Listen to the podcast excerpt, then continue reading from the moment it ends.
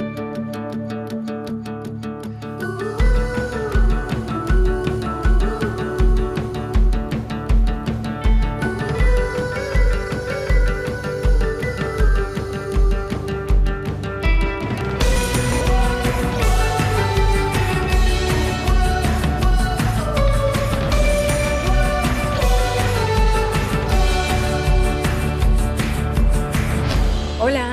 Espero que esté súper bien. Muchas gracias por estar aquí para un episodio más de Paréntesis. Yo soy Luz Salgado, soy la creadora de este espacio donde vengo a divagar y cuestionar todo lo relacionado con crecer y crear tu propio camino. Si esta es la primera vez que me escuchas y vienes de TikTok, de Instagram, de alguna recomendación por alguien, muchas gracias por tomarte el tiempo de estar aquí. Por lo general vengo cada martes a este espacio no porque tenga todas las respuestas o te quiera imponer algo en tu vida, lo hago porque soy bien preguntona y me encanta venir a compartir lo que he encontrado a raíz de tener tantas y tantas preguntas pero sí lo hago con la ligera intención de despertar un poquito de curiosidad en ti para que quizás empieces a hacerte tus propias preguntas sobre tus experiencias y que encuentres lo que te hace sentido a ti, que es lo más importante. Si disfrutas de paréntesis tanto como yo disfruto hacerlo y te gustaría ayudar a que crezca este espacio, te comparto cuatro cosas que puedes hacer y que no te van a costar ni un solo peso, pero que para mí van a hacer toda la diferencia. Número uno, si me escuchas en Spotify, dale seguir para enterarte de los nuevos episodios y si ya me sigues, no se te olvide calificar el podcast. Está ahí en los tres puntitos abajo de la imagen del podcast. Solo lo tienes que poner en puntuar o calificar el programa y ahí te aparecen las estrellitas. Número dos, si me escuchas en Apple Podcast, me puedes regalar una reseña que también me haría un Número 3. Si ya haces todo esto, comparte tus episodios preferidos en stories, arrobando palabras sueltas guion bajo para que pueda repostear tu story y que pueda ver qué cosas están resonando contigo, cuáles son tus partes favoritas y todo este tipo de cosas. Número 4. Si ya hiciste todo esto, comparte tus episodios preferidos con tus amigos para que este espacio pueda llegar a más y más personas. Cuatro cositas que no te cuestan dinero, pero que a mí me ayudan un montón. Espero que disfrutes un montón este episodio. Vamos a empezar el episodio respirando, que es algo que me sirve a mí para ponerle más intención a lo que estoy haciendo y que te puede caer bien a ti también para empezar el día o como un recordatorio de que estás aquí, haciendo lo que sea, pero que te regreses aquí, porque el presente no está en lo que ya fue ni en lo que todavía no llega. Así que vamos a empezar con tres respiraciones muy rápidas, simplemente para avisarle al corazoncito que aquí estamos. Vamos a inhalar por la nariz y luego vamos a sacar el aire por la boca. Entonces ahí va la primera.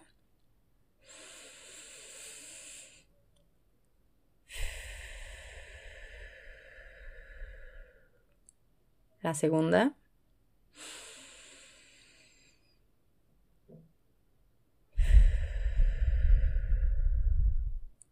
Y la tercera.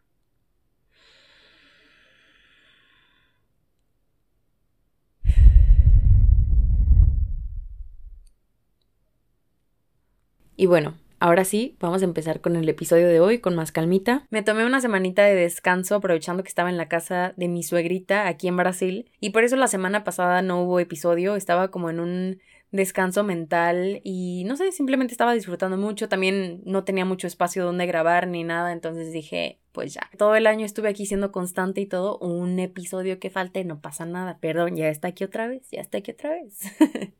y estoy muy emocionada de regresar. Me doy cuenta de lo bien que me hace venir aquí a platicar conmigo misma y simplemente soltar todo lo que estoy sintiendo en el momento. Y justo el día de hoy quiero que hablemos sobre los comienzos. Los comienzos de año, las emociones que sentimos alrededor de eso, por qué sentimos ciertas cosas, hablar un poquito sobre las metas, cómo desmenuzar estos temas y ver qué podemos encontrar. Yo por lo general experimento una mezcla de emociones cuando inicia el año, porque me da emoción pensar que el año va a estar lleno de momentos padres y también sé que puede haber momentos no tan padres, pero como siempre procuro moverme con el chip de aprender de todo lo que pueda, eso me da un poquito de tranquilidad. Pero también soy de esas personas que por estas fechas empieza a sentir ansiedad de repente. Me hacen mucho ruido las palabras como planes, metas, objetivos, estrategias, disciplina y voy sintiendo como la rayita del estrés y la ansiedad empieza a aumentar y entonces esto es lo que quise traer aquí al podcast. Y quién sabe, chance tú también sientes algo parecido y nos acompañamos como siempre. Yo creo que nunca en mi vida había sido tan consciente de la ansiedad que tengo. Ya en algún episodio hablé sobre la ansiedad y me di cuenta que la sentía desde hace,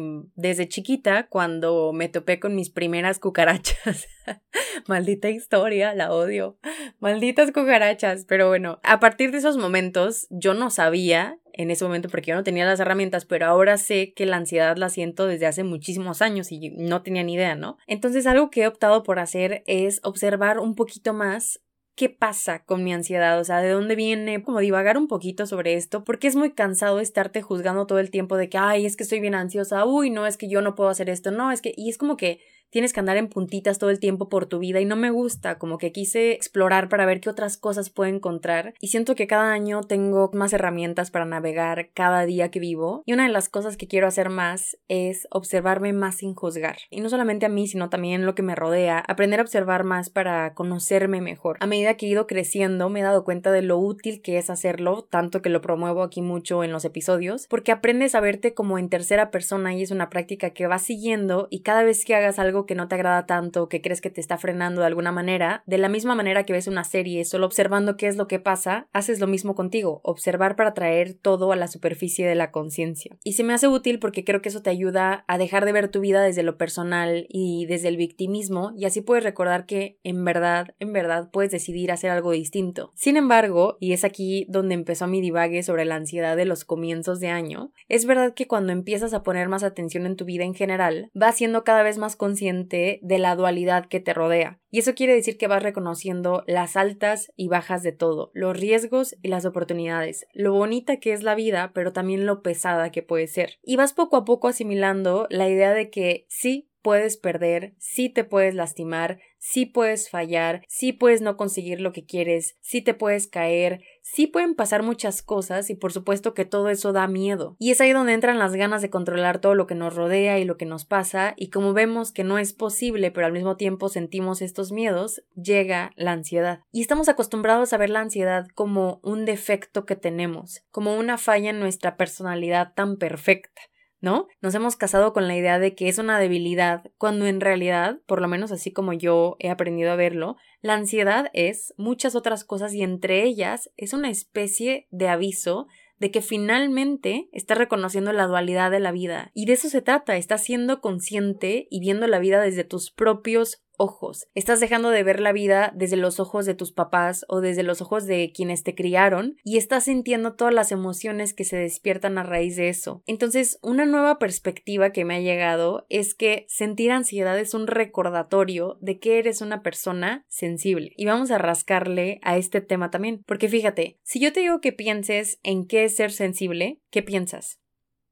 A lo mejor piensas, no, pues ser sensible es llorar mucho y no controlarte o ser muy emocional y no sé qué. Y no sé si te has dado cuenta o si tú lo haces, pero mucha gente lo usa como bandera de sus defectos, como, mmm, no, es que yo soy bien sensible. O piden perdón porque son sensibles. Yo lo he hecho muchas veces sin darme cuenta que pido perdón porque siento cosas. Y digo, oye, no, perdón, es que soy bien sensible, ¿eh? O le avises a los demás que eres súper sensible para que se preparen para la posible llegada de las lágrimas, ¿no? Pero fíjate, en realidad ser sensible es solo tener capacidad de sentir. Significa que sientes fácilmente cosas y eres consciente de eso. Y yo de verdad, mientras más lo pienso, más entiendo que todos, todos los seres humanos somos sensibles por naturaleza. Estamos hechos para sentir y experimentar cosas. Así es como debería de jalar nuestra vida, ¿no? Yo creo. Siendo conscientes de que a lo largo de los años vamos a sentir muchas, muchas, muchas cosas agradables y desagradables que son parte de la vida, que si bien estamos diseñados para sentir todo tipo de estímulos, sensaciones y experimentar, nuestro cuerpo también tiene derecho a reaccionar. Y es ahí donde entra la ansiedad como una reacción natural de nuestro cuerpo. Lo que pasa es que aprendimos a reprimir esa sensibilidad. Nos educaron así y fue de esta manera porque nuestros papás, mamás, abuelos, abuelas, quien sea que nos haya criado, tampoco sabían. Y creo que es así porque es parte de la experiencia humana, ¿no? Es parte de ser una persona y de habitar un cuerpo y, y aprender las reglas del juego. ¿no? Entonces, analizando esta ansiedad que suele llegar cuando empieza el año, he pensado que, ¿qué tal que la ansiedad no es un problema que tiene que ser solucionado, sino simplemente una señal o un recordatorio del cual puedes ser consciente. Un recordatorio de que simplemente lo que está pasando es que está siendo humano, humana y se siente raro porque no estás acostumbrado o acostumbrada a verlo de esa forma. Nuestra mente tiene una tendencia natural a preocuparse, a sentirse triste, a ver lo negativo y yo lo veo como formas en las que está ejerciendo su chamba, ¿no? Que es cuidarte para que no te arriesgues, para que no des pasos grandes por este miedo que existe por la dualidad de la vida, ¿no? Por las cosas buenas y malas, lo padre y lo no tan padre, todo esto, ¿no? Entonces he aprendido a entender que es normal sentirse así, es como funciona la cabeza. Lo que pasa es que nos juzgamos tanto cuando sentimos ansiedad que nos perdemos en esa turbulencia. Y redefiniendo esto en mi camino, en mi vida, me he preguntado, ok, soy consciente de que soy una persona que siente fácilmente, o sea, soy una esponja de estímulos, de energía, de información, de emociones, ok, pero ¿qué hacer con eso? ¿Cómo cuido mi cabeza sabiendo estas cosas de mí? ¿Cómo me cuido sabiendo que es posible que sea muy sensible a las distracciones que me rodean. Primero que nada, ya dándome cuenta de esto, gran parte de mi ansiedad disminuye porque ya la estoy reconociendo. Siendo un poquito más consciente sobre todo esto, me es más fácil darme cuenta cuando me subo en el tren de los demás. Por ejemplo, cada año que empieza es súper, súper común que la gente tenga hambre de cambiar. Los cierres de año tienden a ponernos nostálgicos y a que nuestra atención esté naturalmente dirigida a las cosas que perdimos, a las cosas que dejamos ir, a las cosas que no pasaron, a todas estas cosas. Y los comienzos de año nos dan motivación, nos dan esta sensación de que las cosas van a empezar otra vez, de que todo empieza de cero de que nos estamos renovando y todas estas cosas. Entonces todo esto es muy común, así hemos crecido. Es común que haya una ola de metas de todos, ¿no? O sea, como meta de bajar de peso, meta de viajar, meta de tener más dinero, de verme no sé cómo, de comprar tal cosa, de cambiar de look metas, metas, metas, ¿no? Y no tiene nada de malo, este episodio no va por ahí. A mí simplemente me gusta traer otras perspectivas como recordatorios de que si algo no te funciona, si algo te genera ansiedad, si algo no te agrada del todo, puedes pensar diferente o cambiar algunas perspectivas. Hay muchas metas que tenemos, por ejemplo, a partir del rechazo que sentimos hacia nosotros mismos. Todas estas metas de comer mejor y hacer ejercicio y todo esto, por lo general están presentes en conversaciones de inicios de año. La mayoría de las personas incluye este tipo de metas en su vida porque visualizan una imagen de ellos que tiene que ver con la belleza y aceptación colectiva, sin que se den cuenta muchas veces, y se imaginan que cuando se vean de cierta manera tal vez ya no van a tener problemas de autoestima, cuando en realidad la autoestima se forma en gran parte dentro de nosotros. Y mucha gente determina muchas metas para su año nuevo y todo esto a partir de este odio que sienten como, ay, me veo horrible, entonces me voy a poner a dieta y voy a empezar a comer mejor. Me caga mi abdomen, me cagan mis piernas, me caga mi cabello. Este año voy a ganar más dinero para poder lidiar con todas estas cosas. Y hay gente que, órale, le sirve esa motivación, pero yo creo que a largo plazo no es tan fácil sostenerlo porque ¿cómo puedes sostener una vida un camino que quieres seguir a partir del odio que sientes por ti. ¿no? O sea, bueno, por lo menos a mí no se me hace algo padre o disfrutable. Entonces a mí me gusta desbaratar todas estas cosas porque a final de cuentas, hablando todavía de lo mismo, comer bien y hacer ejercicio son cosas vitales, son cosas que sí deberían de ser importantes para nosotros como seres humanos, pero es medio engañoso porque nos dejamos llevar tanto por el ruido colectivo y entonces esa importancia se distorsiona y dejamos de conectar con lo que realmente nos hace bien. Y todo esto por el consumismo que existe, ¿no? Y los productos que te venden a partir del odio que sientes por ti y todo esto, ¿no? Que luego me gustaría también hablarlo más a detalle. Pero lo que voy es que realmente nos hace bien movernos y comer. ¿Podemos aprender a hacerlo mejor? Sí, y eso se puede hacer abiertos a aprender, con curiosidad y no enjaulados en la búsqueda de perfección con un aspecto físico. Yo pienso, y me he dado cuenta en mi camino personal, que tener metas que tienen que ver con verte de alguna manera siempre, siempre van a ser frustrantes porque continuamente vas a buscar que tu cuerpo entre en una caja que no le pertenece. Y me gusta mucho repetir que todo esto es ruido colectivo, son opiniones externas que siempre puedes cuestionar. Para mí esto del ruido colectivo que se siente cuando empieza el año nuevo es como, vamos a pensar que estás en un cuarto con muchas personas, ¿no? Estás participando en un experimento y todos están en silencio, todos tranquilos, nadie está haciendo nada diferente, todos están ahí, simplemente, ¿no? Y de la nada, unos cuantos empiezan a gritar. No un grito de pánico, simplemente a gritar. No están corriendo ni nada, solo empiezan a gritar. Y al principio dirías como, ¿qué pedo, no? O sea, como, ¿qué les pasa?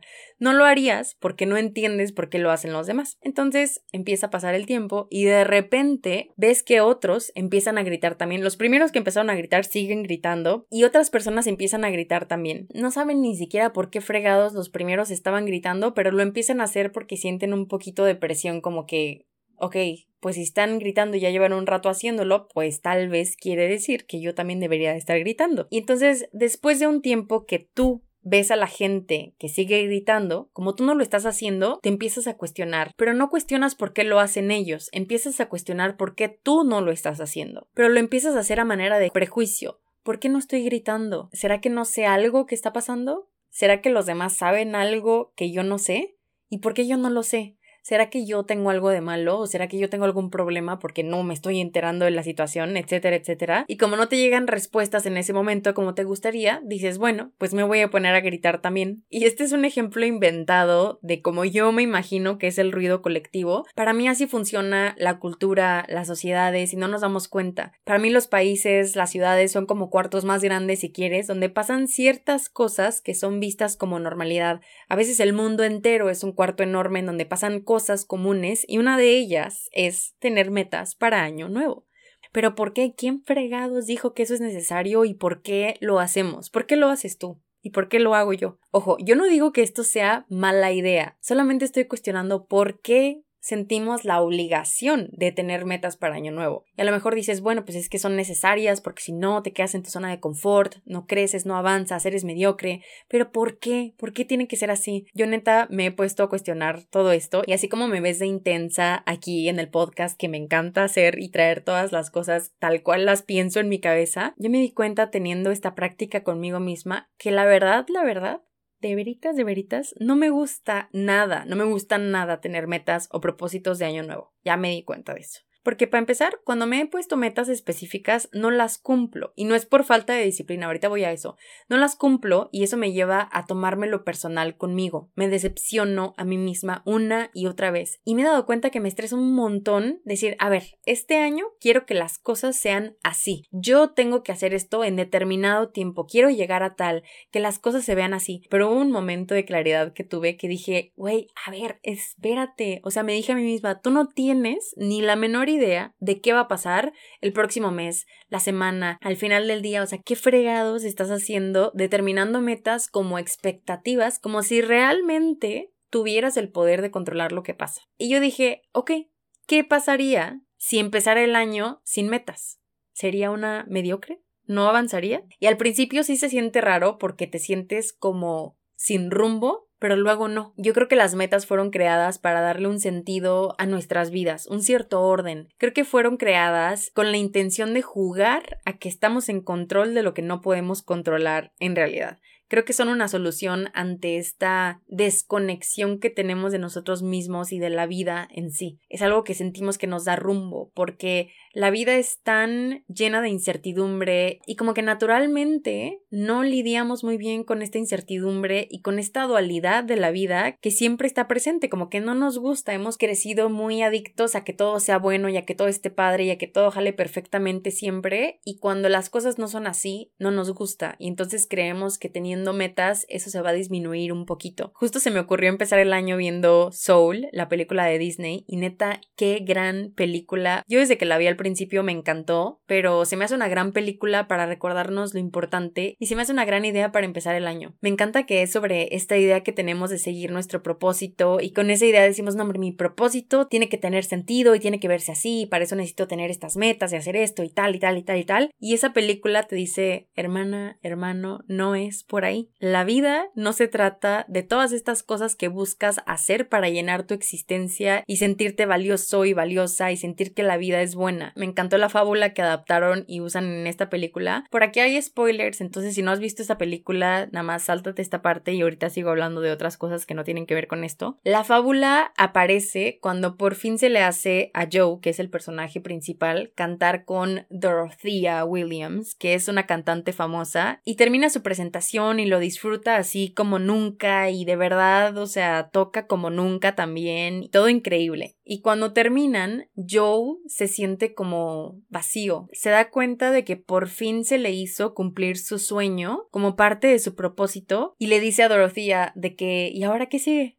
Y ella le responde, nada, mañana vienes, haces lo mismo y así, es para siempre. Y Joe se queda viéndola como con una cara de en la madre, o sea, esto es lo que voy a hacer, por esto he estado luchando toda mi vida y ahora que estoy aquí es como sea, no se siente como me imaginé. Y ella le cuenta la fábula. Le dice, escuché esta historia sobre un pez. Él se topa con un pez viejo y le dice, estoy buscando esa cosa a la que le dicen océano. ¿El océano? le dice el pez viejo. Eso es en donde estás. ¿Esto? le dice el pez joven. Esto es agua. Lo que yo quiero es el océano. Y me encantó, la primera vez que lo escuché fue como, o sea, se me botó la canica y dije, güey, sí es cierto, tal, no sé qué. Y lo quise traer aquí al podcast porque se me hace que así vivimos la vida, persiguiendo metas que creemos que nos van a dar la vida en sí, cuando en realidad la tenemos enfrente. Me gusta mucho porque te pone a pensar de que bueno, y entonces, si las metas, sueños, propósitos no son lo más importante, entonces ¿de qué se trata todo? ¿De qué se trata la vida? Y por lo menos lo que propone la película es sobre dejar de buscar más allá y observar más lo que hay para poder reconocer el valor de las cosas chiquitas del día a día. Ahí es donde está el valor de la vida. Estoy leyendo el libro de Jay Shetty, el de Piensa como un monje, y habla también sobre esto. Él dice cómo podemos disfrutar más la vida en sí, cómo dejo de sentirme sofocado por mi forma de vivir, ¿Cómo puedo recordarme lo importante? Hay una parte del libro que habla sobre hacer las cosas de siempre, las rutinarias y comunes, pero con conciencia. Y parece algo medio... eh, algo X. Pero alguna vez has limpiado tu espacio, tu casa, tu departamento, lo que sea, con la conciencia de que lo que estás haciendo te va a traer inspiración porque vas a ver el orden.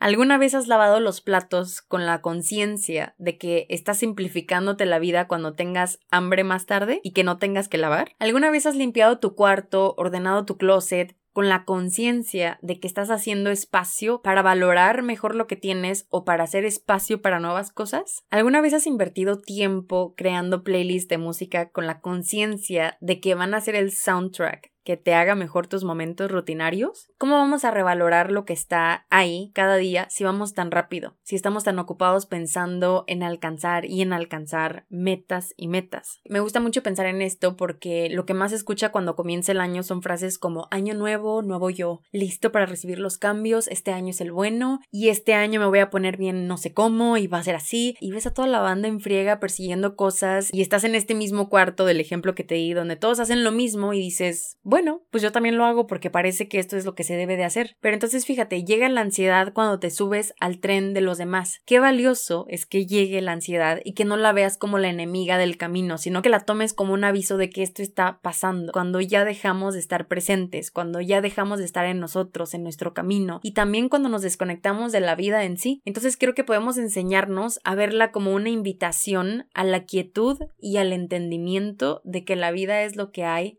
ahorita, solamente. Y abrirte a estar en quietud pues es todo un trip porque pues obviamente que cuesta, obviamente que te das cuenta de la turbulencia y de la oscuridad y de la pesadez de todo lo que piensas durante el día que normalmente no te paras a pensar. Y sí es difícil y por lo general es algo que optamos por hacer cuando ya no nos queda de otra, ¿no? Cuando tenemos el agua en el cuello ya, porque da una especie de claustrofobia emocional, ¿no? No estamos acostumbrados a sentir la vida como los seres sensibles que somos. Pero si haces esa historia y todo ese cuento a un lado, ¿hasta cuándo? Vamos a vivir sin hacerlo? ¿Hasta cuándo vamos a vivir corriendo de la quietud y corriendo de que no nos pase nada malo y de no arriesgarnos? O sea, ¿hasta cuándo, no? Y es ahí donde me pregunto, ¿cómo le puedo hacer para regresar a mi camino cada vez que me salga? Porque va a pasar muchas veces y no vale la pena perder la energía juzgándome por eso. Si de repente te da ansiedad empezar el año, dale calma. Es una oportunidad para conocerte a través de tu ansiedad y ver qué es lo que necesitas o qué es lo que quieres cambiar. Yo no creo que los inicios de año siempre se traten de cambiar todo y de que todo sea nuevo y todo chido y no sé qué, sino de encontrar valor en lo que haces, en lo que ya pasa en tu vida. Hacerte los momentos que ya son parte de tu vida de mejor manera. Hacer cosas que te hagan transformar lo mundano en algo más disfrutable mientras lo que haces te va transformando a ti en el proceso. Y para eso te traigo un ejemplo de mi día a día con Renan, que es mi novio. Una de las cosas que más queremos poner en práctica es tener más momentos de conexión de los dos, ¿no? Él se va a las nueve y cacho a trabajar y a veces llega como a las 11 de la noche y llega cansado. Entonces, literalmente, a veces llega, cena y ya, se acabó el día. Durante la semana no tenemos muchísimo tiempo juntos y dijimos, ok, entonces, ¿qué cositas de nuestro día a día podemos hacer para cambiar y disfrutar un poquito más de nuestra compañía. Estaría genial decir, oye, pues sabes que vámonos a la playa y disfrutamos de la desconexión y nos unimos y jiji, jaja. No se puede porque pues hay que trabajar y hay que hacer cosas de la vida y todo esto. Entonces nos propusimos levantarnos un poquito más temprano, o sea, ni siquiera te estoy hablando de nos levantamos a las 5 de la mañana. No, porque porque nos gusta dormir también, ¿no? Pero por ejemplo, normalmente nos levantamos como a las 8 y cacho. Dijimos, ok, hay que levantarnos a las 7.20 y eso nos da tiempo de convivir y también dijimos que queremos leer juntos. Y como nos cuesta hacerlo porque no estamos acostumbrados a despertar antes de las 8, nos compramos una cafetera chiquita, bonita, para prepararnos cafecito y neta, qué loco cómo detallitos chiquitos pueden hacer tu vida mejor. Este cachito de esta semana y la pasada han estado deliciosas y no ha pasado nada extraordinario. Simplemente por tener este ratito de conexión antes de la aceleración y de la correría y de todo esto, eso ha cambiado nuestros días. Y lo relevante de esta cafetera que compramos es que es algo muy chiquito que nos hizo que nos diera motivación para levantarnos en la mañana porque sabemos que es algo que le va a dar valor a esta experiencia de levantarnos temprano. Por supuesto que la acción en sí de levantarnos temprano no es algo que nos motiva y creo que es algo que toca el autor James Clear en el libro de hábitos atómicos. La acción en sí no es lo que te motiva a que actúes de cierta manera, sino lo que hay debajo de ella. O sea, primero el deseo que quieres suplir y la sensación, la recompensa que te llega cuando lo haces. Él, por ejemplo, dice, tú no fumas un cigarro porque te encanta el cigarro, sino por el deseo que hay de tranquilizarte de alguna manera, de tener un momento de relajación, de tener un momento de quietud. Y me ha gustado mucho esta idea de entender cuáles son los deseos por debajo de mis acciones porque si hubiéramos pensado con Renan, ok, ¿cuál es la mejor manera de tener más conexión? A lo mejor hubiéramos pensado en experiencias fuera de nuestra rutina. Hubiéramos dicho, oye, pues hay que irnos de viaje, o hay que ir más a restaurantes, o hay que ir más al cine, o hay que hacer más esto. Y a lo mejor eso hubiera implicado gastar un poquito más, hacer algo extraordinario y estas cosas. Entonces esta compra de la cafetera fue algo inteligente porque es una manera de perpetuar una sensación por días. Estos últimos dos días en especial nos ha costado un huevo, un ovario, levantarnos, pero lo que nos levanta es saber que en un ratito si nos levantamos vamos a estar en tranquilidad, tomando nuestro cafecito, leyendo un libro que disfrutamos y vamos a estar juntos. Entonces, fíjate, es un momento muy común, muy cotidiano, tomar café en la mañana, pero qué cosas, o sea, como que qué adornos le puedes poner a la experiencia para que se vuelva más llamativa para ti. Es una cuestión de observar más qué decoración le hace falta a las acciones que haces normalmente y que justo refuerzan esta idea que sugiere Jay Sherry de que terminas encontrando el valor de los momentos chiquitos y cotidianos.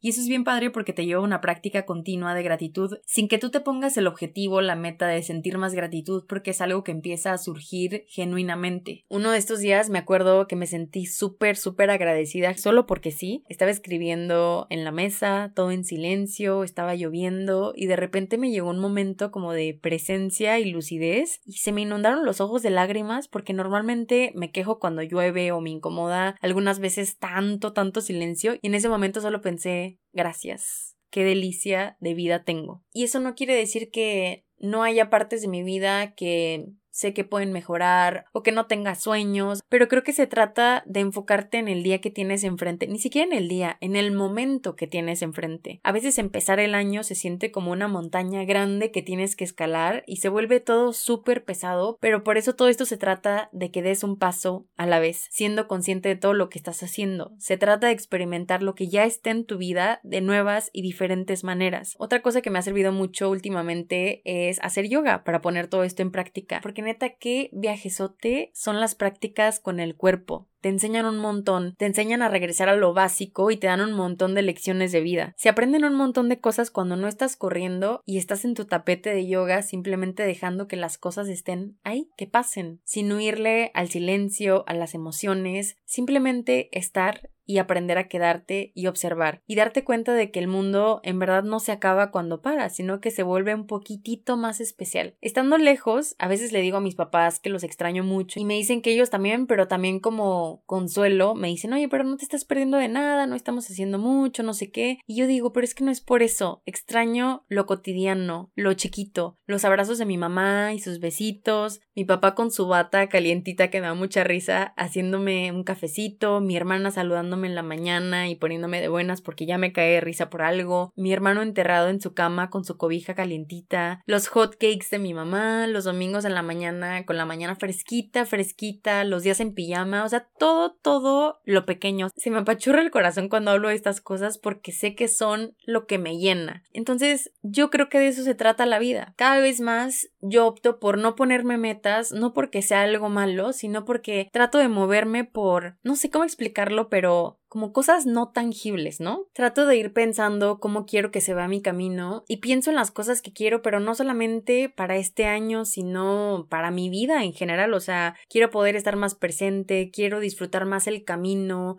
quiero aceptar más lo que es, observar más, ponerle más amor y conciencia a lo que sea que haga, quiero priorizar sentirme en paz y todas esas cosas me han llevado a enfocarme más en el momento. Hay cosas que sueño, por supuesto, proyectos que tengo, pero los he puesto en segundo plano porque estas cosas me parecen más importantes y porque a final de cuentas, hacer todo esto es lo que me ha llevado a dar los pasos que he dado. Vivir la vida más tranquila me ha dado espacio para reflexionar, tengo más cosas que escribir, tengo más cosas que traer aquí al podcast, me he comprometido más conmigo misma y todo lo que hago es porque entiendo por qué lo hago lo hago porque los demás lo hacen o porque es lo que parece que es lo que tiene que ser hecho, sino porque yo soy consciente de lo que realmente me hace bien a mí. Tengo más espacio para la creatividad y con eso he creado muchos proyectos súper bonitos. Gracias a que me he dado oportunidad de aceptar más lo que es, he visto con otra cara mi ansiedad y a raíz de eso he aprendido un montón de cosas que me sirven para llevar mi vida de otra manera. He mejorado la relación con mi cuerpo, he aprendido a cuidarme más, he aprendido a hacer más espacios para cultivar las relaciones que digo que me importan, que son las de mis amigas, las de mi familia. Es decir, las cosas han pasado, me he movido, he crecido y todo esto sin obsesionarme con metas y metas. Y la vida para mí se ha vuelto mejor, en verdad. Creo que a partir de eso puedes ir entendiendo la importancia y la magia de la música, por ejemplo, ¿no? Y te permites escogerla con conciencia porque sabes que va a impactar la manera en la que te sientes. A partir de eso puedes ir viendo el valor que tiene realmente mover tu cuerpo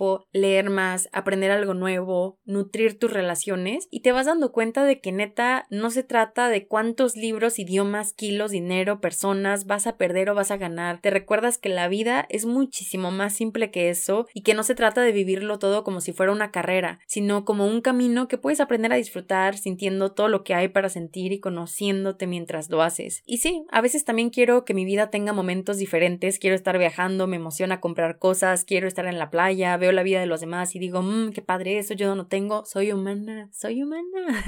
o sea, estoy en contacto directo con todos estos estímulos externos como las redes sociales y el exceso de la vida de los demás. Y no tiene nada de malo, pero me doy cuenta, por ejemplo, cuando comparo mi vida con la de los demás, que en el fondo lo que más quiero es disfrutar más. Y si me tomo un momento para pensar lo que puedo hacer dentro de mi rutina, voy a encontrar respuestas. Puedo preguntarme, ¿cómo puedo disfrutar más de este momento? Ah, ok, me pongo música, salgo a caminar hago algo diferente, me muevo un rato, le llamo a mis papás y estoy ahí presente en la conversación. O sea, no los llamo por compromiso, los llamo porque realmente quiero nutrir la relación. Organizo tal cosa para que el espacio tenga otro ambiente, para que se respire, otra, otro tipo de inspiración. Y si pasa que llegan momentos extraordinarios que no vivo normalmente, los vivo y los disfruto entendiendo que también son parte del camino, son parte de la dualidad de la vida. Así que para ir cerrando, la invitación del episodio de hoy es número uno, proponerte a soltar las metas un rato, las expectativas, enfocarnos en lo que tenemos enfrente y movernos a partir de eso, simplificarnos los pasos que queremos dar y hacerle espacio a la experiencia interna que tengo en cada momento que llega y entender que eso no nos hace conformarnos, dejar de soñar, sino que simplemente vamos formando una base que nos sostiene conforme vamos avanzando y viviendo la vida. Y de nuevo, ¿no? No significa que tener metas es malo, por supuesto que no. Creo que si existen y le funcionan a tantas personas es porque sus formas de ser y de vivir se conectan con esa forma de pensar, pero entender que no quiere decir que no haya otras maneras de hacerlo. Número dos, darte cuenta de las ideas sociales y culturales que cada año crecen y cómo eso nos lleva a ponernos un montón de expectativas con nosotros mismos. Yo lo que me digo es que el chiste de cada año no es que seamos perfectos, es de ser constantes con las prácticas que nos recuerdan que vale la pena vivir la vida que tenemos, detenernos más y respirar y paso a paso sin caer en la productividad tóxica y sin encerrarnos en las ideas de que es que no estoy en donde debería estar, no está pasando lo que quiero. Pregúntate más ¿Qué necesito ahorita de mí? Ahorita es el momento más importante de todos los que puedes pensar. Número 3. Se trata mucho también de reconocer tus logros del día a día, porque como te digo, somos personas muy sensibles y probablemente nos vamos a topar con un montón de distracciones y vamos a sentir un montón de cosas, nos vamos a preocupar, vamos a sentir miedo, nos vamos a poner tristes, nos vamos a estresar, todo eso puede pasar. Entonces que reconozcas los logros, que reconozcas todas las veces que eres consciente de algo, que haces algo diferente, que intentas algo por primera vez, que no te juzgas, todo eso, la neta, es algo que cuesta mucho trabajo y el hecho de que tú lo hagas sabiendo que podrías estar quejándote y habitando el lado negativo de la vida,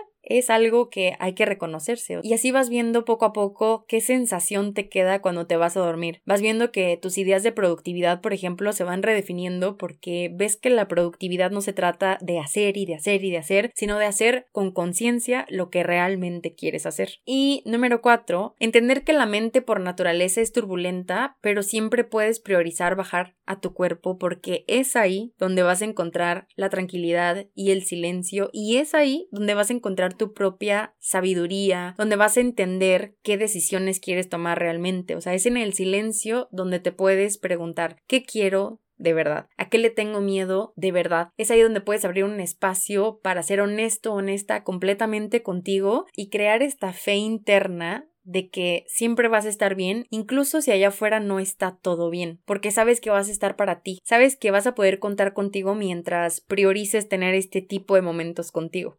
Así que con este divague intenso sobre los comienzos de año, la ansiedad, las metas y todo esto, con todo esto me gustaría dejarte hoy. Espero que de alguna manera te sirva. Acuérdate que si conoces a alguien que le pueda servir este episodio, compárteselo, mándaselo, compártelo en tus redes sociales para que le pueda llegar más fácilmente a personas que lo necesiten. Muchísimas gracias por haberte echado este divague conmigo, por haberme escuchado hasta aquí y regalarme un ratito de tu tiempo. De verdad te deseo que empieces este 2023 tranquilo, tranquila, a tu manera, que no te subas en el tren de nadie más, que vayas a tu ritmo, que respetes tus pasos y que confíes, como una vez me dijo una de mis mejores amigas, Mariana Sandoval, que también va a estar próximamente, que tu manera es la manera de hacer las cosas, que confíes en eso, que no confíes primero en la manera de los demás, sino que confíes en la tuya primero y veas cómo cambia tu vida a partir de eso. Y bueno, te espero el próximo martes para un episodio más de paréntesis y te mando un abrazote. Adiós.